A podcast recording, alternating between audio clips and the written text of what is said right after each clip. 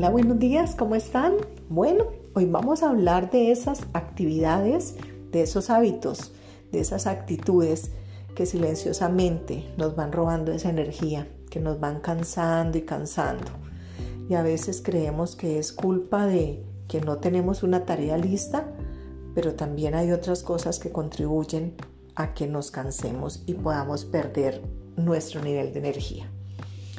El que ocupa el primer lugar es el quejarnos demasiado.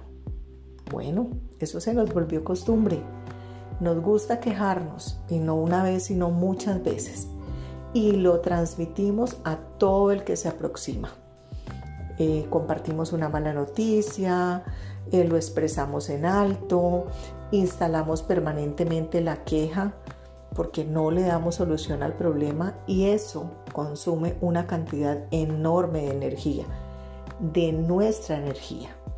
El segundo punto es la falta de planificación. Como lo hemos hablado en programas anteriores, cuando no preparamos la tarea, el proyecto, cuando no nos anticipamos, nos bloqueamos, nos atascamos y perdemos tiempo buscando y tratando de arreglar sobre la marcha. Por eso es importante que tengamos un plan A, B, C, D y las demás letras del alfabeto porque planificar y preparar nuestras acciones hacen que ahorremos energía mental que luego podremos invertir en otras tareas.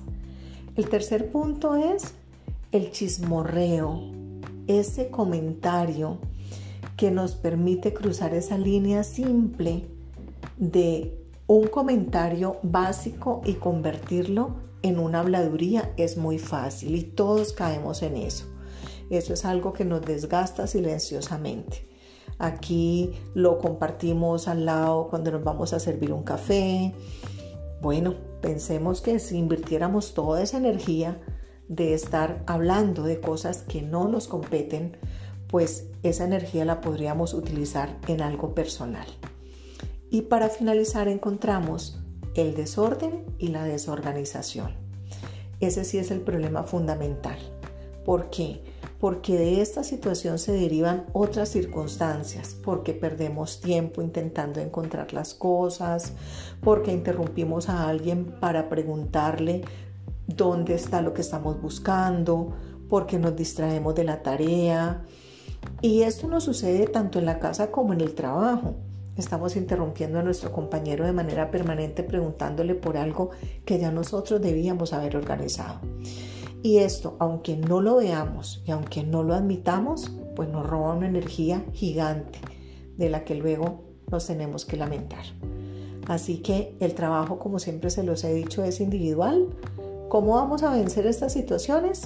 Pues bueno, analizarse, autoevaluarse de forma regular para ver cómo estamos haciendo las cosas y donde nos duela es donde más trabajo tenemos que hacer. Les mando un abrazo gigante les habló Marta Hernández en este espacio, Teoruga Mariposa.